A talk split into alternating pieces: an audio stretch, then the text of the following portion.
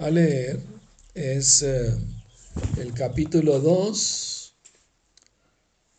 texto 10 y 22. Texto 22. Ah. Voy a leer el sánscrito y luego la traducción. Vasam sijirnani vihaya navani grinati naro parani tata sharirani vihaya jirnani anyani samyati navani dehi. Así como una persona se pone ropa nueva y desecha la vieja, asimismo el alma acepta nuevos cuerpos materiales desechando los viejos e, e inservibles. Significado por el fundador del movimiento Hare Krishna, Srila Prabhupada. El cambio de cuerpo que sufre el alma individual atómica es un hecho aceptado. Hasta los científicos modernos que no creen en la existencia del alma, pero al mismo tiempo no pueden explicar cuál es la fuente de la energía del corazón. Tienen que aceptar los cambios continuos del cuerpo, que van ocurriendo de la infancia a la juventud y de la juventud a la vejez de la vejez el cambio pasa a otro cuerpo. Esto ya se ha explicado en un verso anterior. El traslado del alma individual atómica a otro cuerpo se vuelve posible por la gracia de la superalma. La superalma satisface el deseo del alma atómica, tal como un amigo satisface el deseo de otro. Los Vedas, tales como el Mundaka Upanishad, así como también el Svetashvatara Upanishad, comparan al alma y a la superalma con dos pájaros amigos posados en el mismo árbol. Uno de los pájaros, el alma individual atómica, se halla comiendo el fruto del árbol y el otro pájaro, Krishna, simplemente observa a su amigo. De los dos pájaros, aunque ambos son iguales en calidad, uno está cautivado por los frutos del árbol material, mientras que el otro simplemente observa las actividades de su amigo. Krishna es el pájaro testigo y Arjuna es el pájaro que come. Aunque son amigos, no obstante, uno es el amo y el otro es el sirviente. Que el alma atómica olvide esa relación es la causa de su cambio de posición de un árbol a otro o de un cuerpo a otro. El alma jiva está luchando muy afanosamente en el árbol del cuerpo material. Pues, pero en cuanto accede a aceptar al otro paro como en el carácter de maestro espiritual supremo, tal como Arjuna accedió a hacerlo al entregarse a Krishna voluntariamente para que lo instruyera, el pájaro subordinado se libra de inmediato de todas las lamentaciones. Tanto el Mundaka Upanishad como el Svetasvatara Upanishad confirman esto. Samane Vrikshe Purusho Nimagno Nishaya Shochati Muhyamanaha Tada pashyati anyamisham asya mahimanam itivita shokaha.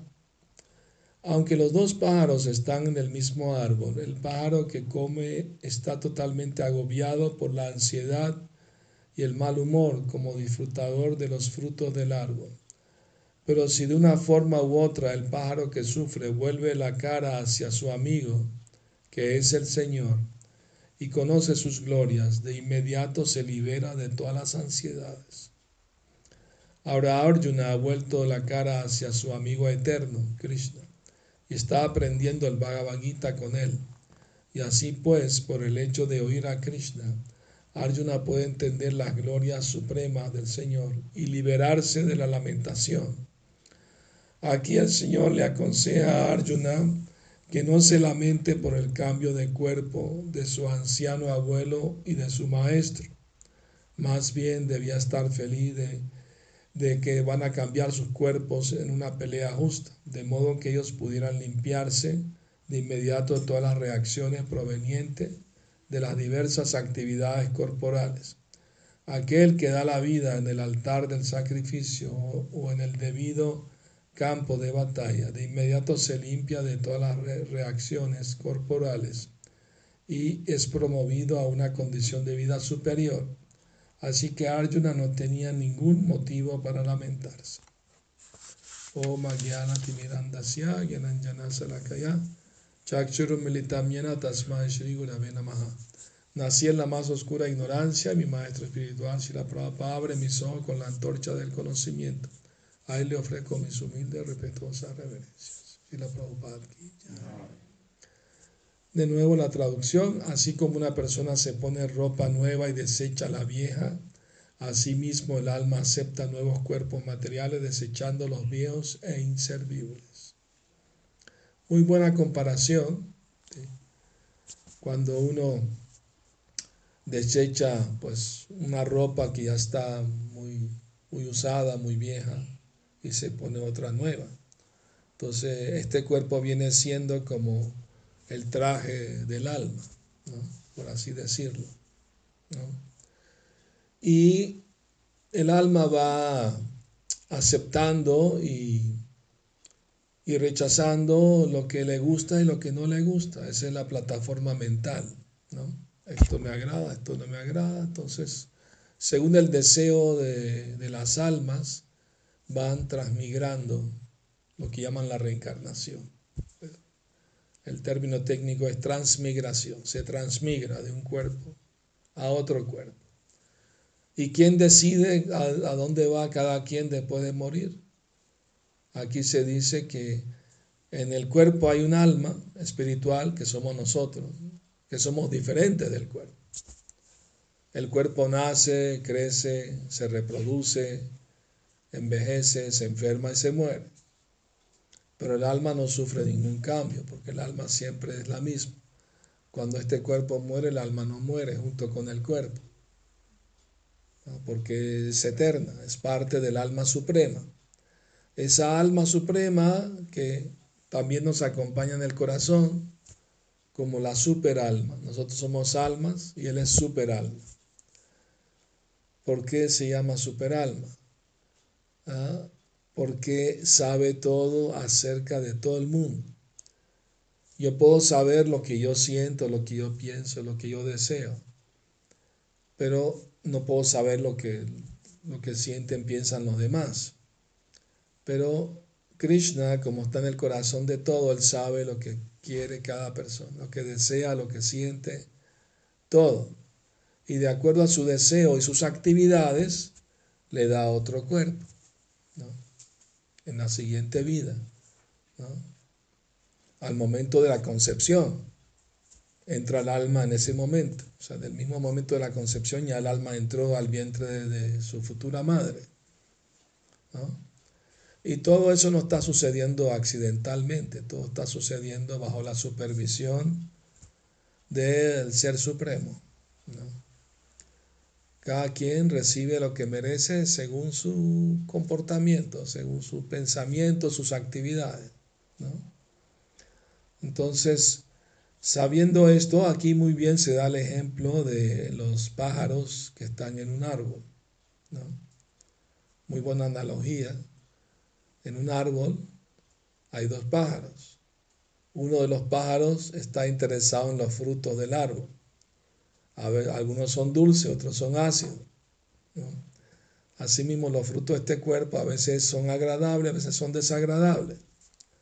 Felicidad, tristeza, dolor, placer. Son las dualidades que nos da el cuerpo y la mente. Y el otro pájaro, su eterno amigo, lo está observando. Él no está interesado en las frutas del árbol, porque él está en una plataforma trascendental, divina. Él está esperando que su amigo se acuerde de él y voltee su rostro hacia él. Y cuando eso sucede, el alma atómica se vuelve libre de la ansiedad y del repetido ciclo de nacimiento y muerte. Logra su inmortalidad cuando se reconoce a sí mismo como un alma. O sea, es una cosa eh, que, que hay que experimentar, obviamente. O sea, estamos hablando de la parte teórica, pero se puede experimentar con una práctica espiritual verdadera, genuina. Uno puede experimentar de verdad que uno es un alma espiritual eterna, que cuando este cuerpo muere uno no va a morir.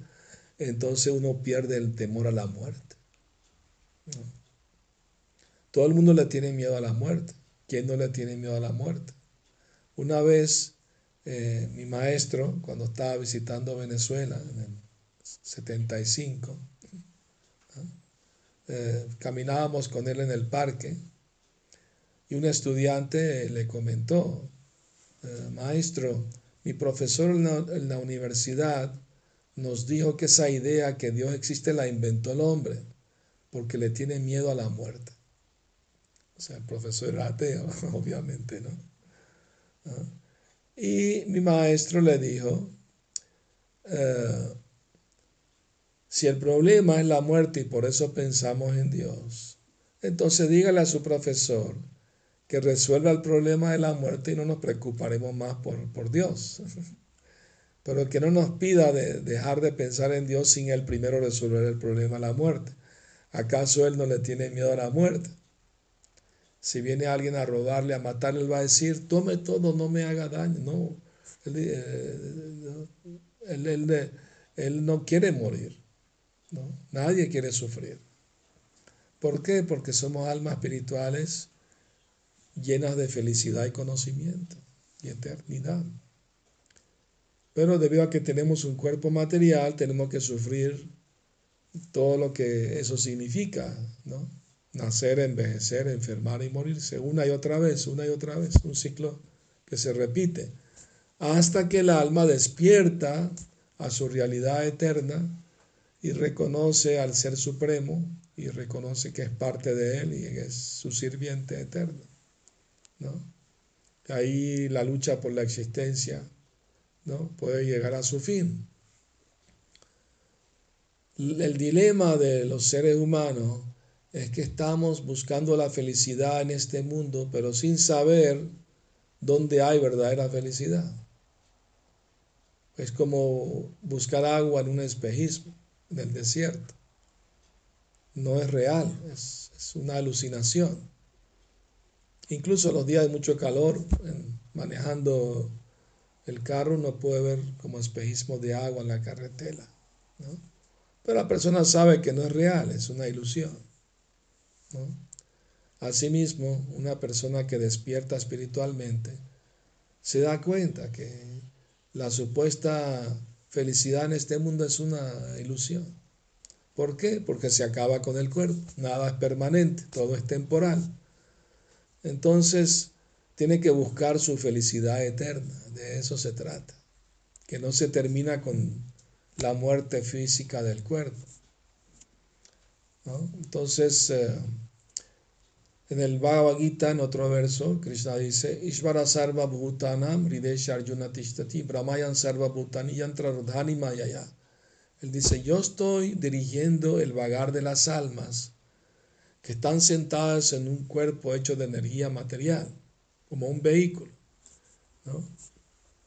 O sea, hay un director, no, no, no, es, no es caprichoso, no es eh, por casualidad, no, todo tiene un orden en el universo, todo tiene una razón de ser. ¿no? Y por lo tanto, los humanos debemos indagar sobre la verdad, quién soy yo, por qué sufro, qué hay después de la muerte, quién es Dios, ¿Qué relación tengo con Él? Eso es, esa es la prerrogativa de los seres humanos, cosa que los animales no tienen.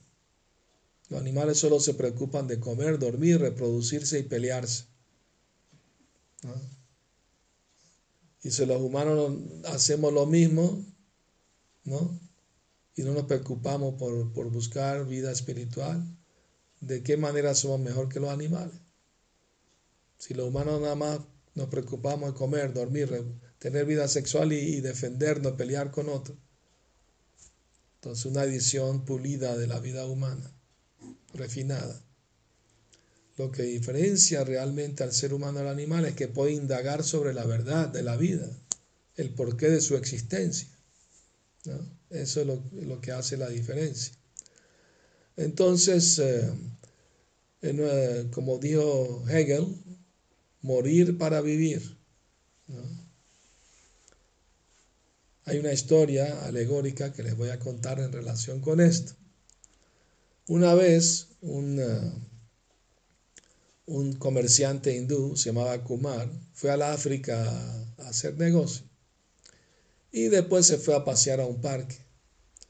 En el parque, en un árbol frondoso, vio muchos, uh, ¿cómo se llaman estos? Uh, loros grandes, coloridos.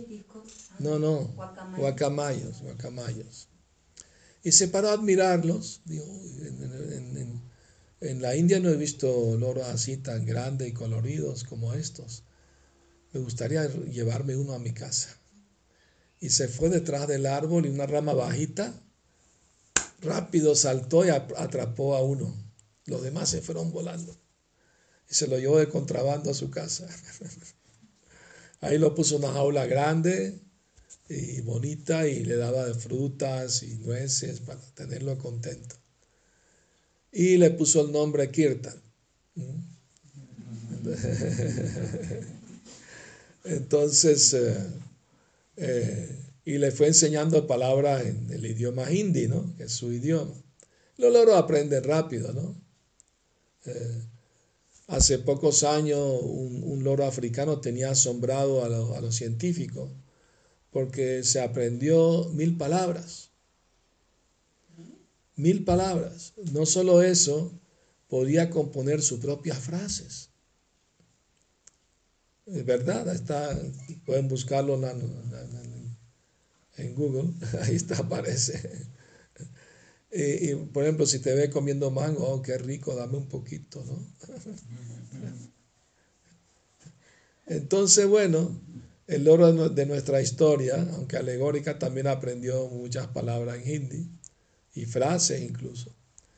Y después de un año, su dueño le dice, mi querido Kirtan, voy a regresar al África a hacer mi negocio, pero pienso ir al parque donde te encontré.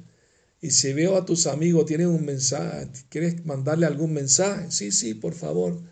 Si ve a mis amigos, dile que los extraño, los quiero mucho, pero que estoy feliz en esta jaula porque me das buenas frutas y nueces semillas y todo. Ah, está bien, con mucho gusto. Entonces el hombre fue al África y eh, después eh, que terminó su asunto, fue al parque y estaban los mismos guacamayos en el, mismo árbol y se paró frente al árbol y dio el mensaje, mira, su amigo tal, tal, lo extraña y yo me lo llevé de aquí hace un año, pero que se acuerda de ustedes con cariño, pero que le dio el mensaje. Pues. Y cuando terminó de dar el mensaje, uno de los guacamayos cayó muerto, fulminado paro cardíaco parece. Y el hombre, uy, pobrecito, ¿no? Debe ser que extrañaba mucho a sus amigos y, bueno, lo siento mucho, pues. Entonces, bueno, regresó a, a, su país y después de pensarlo un poco, se paró frente a la jaula y le dijo a su, a su loro, mira, vi a tus amigos y le di tu mensaje, pero lamento decirte que que apenas terminé el mensaje, uno de tus amigos cayó muerto, lo siento mucho. Entonces cuando escuchó eso, Kirtan se cayó en, dentro de la jaula muerto también. Y el, y el hombre Kumar dijo, Uy, no, no, debe haberle dado esa mala noticia, se infartó, pobrecito. ¿No? No, no, ¿cómo va a morir así mi pobre lorito, tanto que lo quería, tan bonito que era? ¿No? Bueno, así la vida misteriosa a veces, ¿no?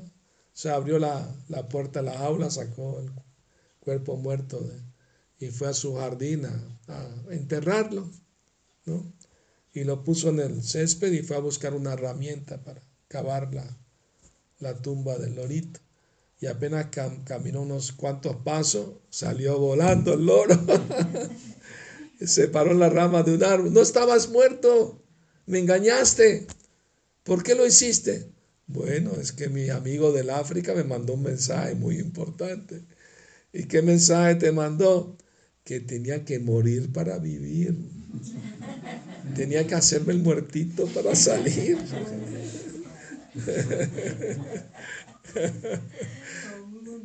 de ser la historia al morir para vivir. Entonces, porque un pájaro no está feliz en una jaula.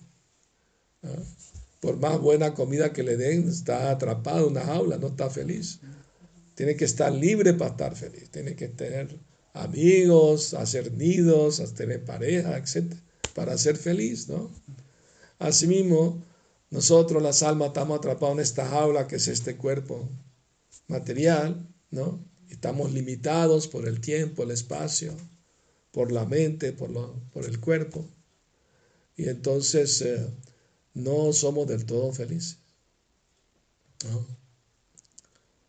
Entonces tenemos que buscar cómo salir de este enjaulamiento. Y por eso Cristo enseñó el Bhagavad Gita, para iluminarnos y ayudarnos a salir de la ignorancia que cubre nuestro ser y darnos cuenta que tenemos que morir para vivir. O sea, morir para la ignorancia de este mundo, la ilusión de este mundo, para vivir para la vida eterna, para, para restablecer nuestra relación amorosa con Dios, con Krishna. De eso se trata. Recuperar nuestra memoria espiritual. ¿Mm? Entonces, bueno, eh, o sea, morir para Maya, vivir para Krishna. Maya es la ilusión de este mundo, ¿no? Entonces, eh, las almas encarnadas, ¿no? como dice el Bhagavad Gita, Dehinos minyata dehe kaumaram yovanam yara tata dehantara praptir tatra namuyati. Así como las almas encarnadas pasan de la niñez a la juventud, de la juventud a la vejez, de manera similar van a pasar a otro cuerpo al momento de la muerte. Una persona sensata no se confunde ante ese cambio. ¿Mm? Es como decirle, bueno, la ropa está muy sudada, muy sucia, quítatela, ponte otra nueva. Pues sí, ¿cuál es el problema? ¿No? Pero si una persona cree que es la ropa, pues le va a doler mucho quitársela. Hoy no, me duele la piel, me la están quitando. Porque se cree la ropa. Así en este mundo todo el mundo se cree la ropa.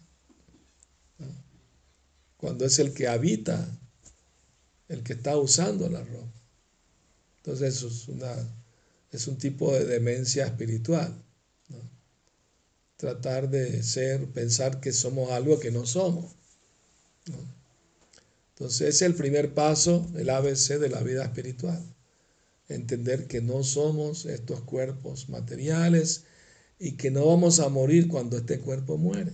Ese es, ese es el entendimiento y que tenemos que prepararnos para una mejor vida en la siguiente vida. ¿Cómo? Entendiendo y practicando una verdadera vida espiritual. Bajo la guía de un maestro espiritual, Arjuna aceptó a Krishna como su maestro espiritual y Krishna lo estaba guiando, le estaba explicando. No tienes por qué lamentarte por la muerte física de tu abuelo, tu maestro, porque son almas nobles y seguro que van a tener un, un mejor cuerpo en su siguiente vida. Entonces, es natural sentir pesar cuando un ser querido parte de este mundo, pero uno debe tomar alivio en el hecho de que no han muerto, simplemente cambiaron de cuerpo. Esa es la verdad, esa es la realidad. Bueno, entonces eh, me gustaría escuchar también sus opiniones o comentarios, preguntas, dudas.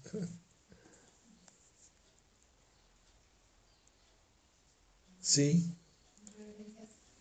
Eh, pues según el, verso de la Gita, alguien podría decir, bueno, es entendible cuando muere una persona anciana porque así como dice, como la analogía, ya la, ya la ropa está muy sucia, ¿no? Ya es un cuerpo ya viejo, en fin. Pero cuando, digamos, muere un niño, es como mucho más difícil de, de, entender para alguien que, que dice, bueno, pero es que pues es que tuve una experiencia hace poco y yo, yo trataba de consolar pues con, esta, con, estos versos y demás. Me decían, sí, pero es que es tan difícil porque pues era, era tan joven. Sí, es verdad. Lo normal es morir ya de, de vejez, ¿no? Eso es lo normal. Pero en este mundo pasan cosas inesperadas, ¿no? Enfermedades, accidentes, ¿no? Etcétera, ¿no? ¿Me explico? Entonces, eh, pero igual deben tomar, digamos, alivio, solaz en el hecho de que el alma no muere, el alma es eterna. ¿Y por qué tuvo que morir? Porque, ¿Por qué si Dios existe permite que, que un, niño inocente muera antes de tiempo, pues, por decirlo así? Lo normal es que los hijos sobrevivan a los padres y no al revés. Pero a veces suceden esas cosas, ¿no? Por el karma también por el hecho de...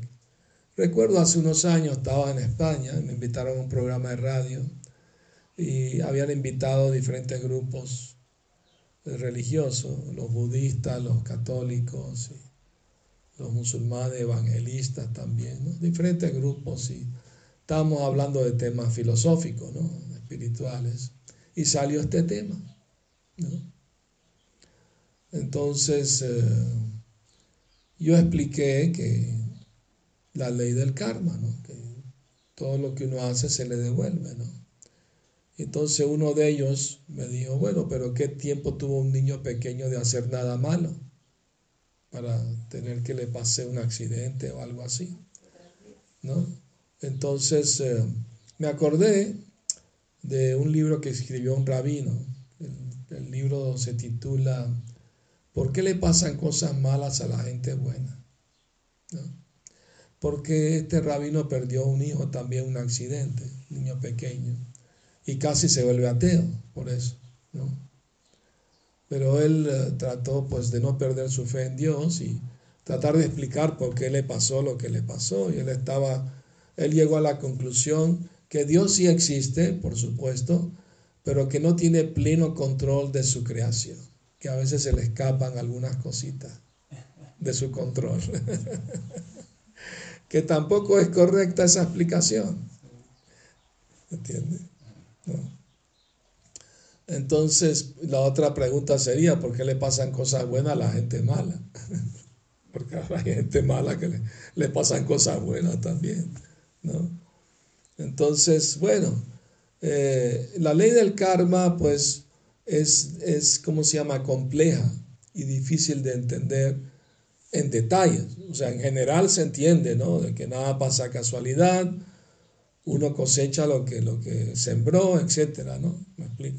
Pero cuando pasa algo así, por ejemplo, un niño o algo así, es más difícil explicárselo a los parientes porque están muy sensibles, ¿no? ¿Me explico? Yo le dije a este grupo de personas que me hicieron esa pregunta, le dije, mira, cuando cuando tú ves un niño sufriendo, muriendo o algo, es como si viera la punta de un, de un témpano de hielo flotando en el océano. No ves la parte de abajo. Así me puede, puede decir un niño inocente, pero tú no sabes si en su vida anterior fue Hitler y mató millones de... No sabes. O sea, no sabemos por qué le pasó lo que le pasó, si mató a alguien en otra vida, si fue un asesino en otra vida, no sabemos. ¿Me explico? ¿Me explico? Entonces, eh, no es casualidad que pasen cosas. ¿Me explico? Claro que es deber de los padres proteger los hijos lo mejor que pueden, pero a veces con la mejor protección, ¿no? Pasan accidentes o enfermedades incurables, cosas así, ¿no? ¿Me explico? Entonces eh, hay que tomar solaz en el hecho de que las almas son eternas, realmente no mueren. Ese es lo que da el alivio. Pues. Creo también pensar en ese sentido de es por el bien de esa misma alma, de hecho. ¿no? O sea, sí, pues dejó el cuerpo de, de humano, de niño ahorita muy joven, pero no sabemos cómo se redimió a partir de esa acción. Y, Exactamente, sí, sí, así es. A lo, mejor, a tenía que pagar un karma para tener una mejor vida en su siguiente vida, pues, ¿no? A lo mejor va a tener una mejor situación, porque ya salió de ese mal karma. ¿no? ¿Me explico? Es tratar de verlo como más trascendental que Sí, sí, en la parte física. pues. y negro, Sí, sí, sí, así es. No hay, no hay mal que por bien no venga, dice. ¿no?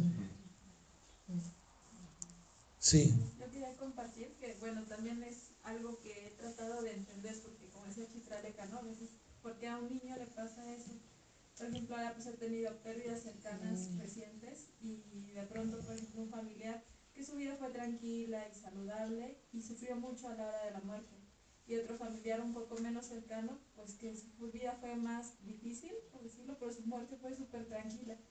Entonces, entender, o sea, uno, como dice, solo ve la punta del iceberg, ¿no? No puede saber todo lo que hay detrás, lo que tenía que trabajar tal vez, sí, y pues no queda más que entender que, o sea, que nosotros no tenemos pleno conocimiento de, sí. de esa alma, ¿no? Ah, es verdad. Más bien. Sí, correcto. Además no sabemos cuán tranquila fue su muerte de alguien. Aparentemente está ahí, pero no sabemos la mente cómo está. ¿Me explico? O sea, aparente... No, la- cuando estuve caminando con mi maestro en el parque en Venezuela, él dijo, él dijo, eh, la gente piensa morirse de esta manera es malo, morirse de esta otra manera es bueno. O sea, si me muero en un accidente o algo así, eso es malo. Pero si muero en mi camita con mi familiar al lado, eso es bueno. Pero cuando le decimos, mira, tenemos un, método, un proceso para no seguir muriendo, no están muy interesados. ¿Entiendes? O sea, morir siempre es malo, no importa cómo lo haga. ¿no? Entonces, eh, el Bhakti Yoga es un método espiritual genuino para salir del repetido ciclo del samsara, el nacimiento y la muerte. ¿Me explico? No. Entonces, si uno quiere de verdad tener una muerte exitosa, no volver a reencarnar de nuevo. ¿Por qué sufrimos? Porque tenemos cuerpos materiales, por eso sufrimos. Si tuviéramos un cuerpo espiritual, no sufriríamos nada, porque un cuerpo espiritual es felicidad y eternidad y conocimiento. ¿No? ¿Y dónde se consigue un cuerpo así? ya está ahí, ya está ahí, ya está en nosotros, pero está cubierto por el cuerpo material. Tenemos que despertarlo porque está dormido. ¿no? Pero no se puede despertar a un niño para que vaya a la escuela si se hace el dormido. Por más que lo despierte, no va a despertar, porque se hace el dormido.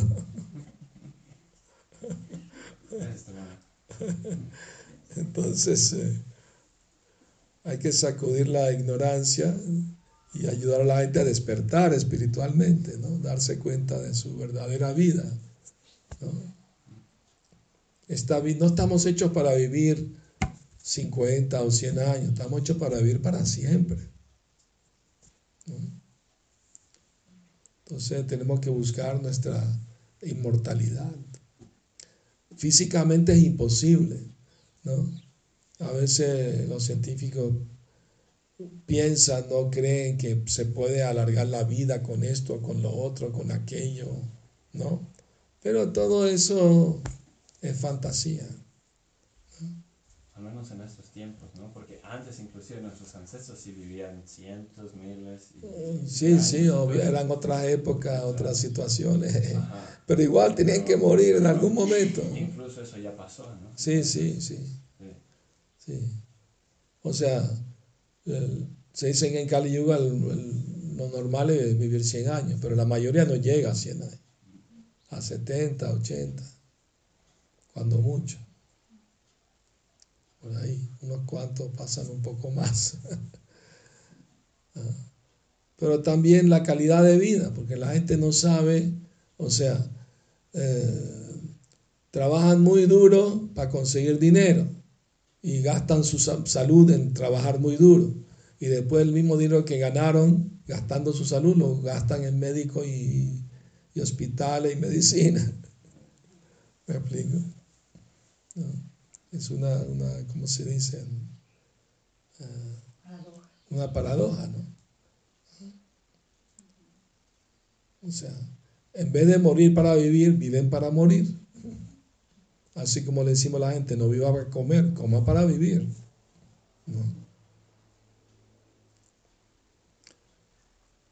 Entonces, bueno, yo sé que no es fácil pues, explicarle a la gente sobre, sobre todo muerte de, de un niño algo así, pero es la filosofía. Pues hay que tomar alivio en que el hecho de que las almas nunca mueren, son eternas.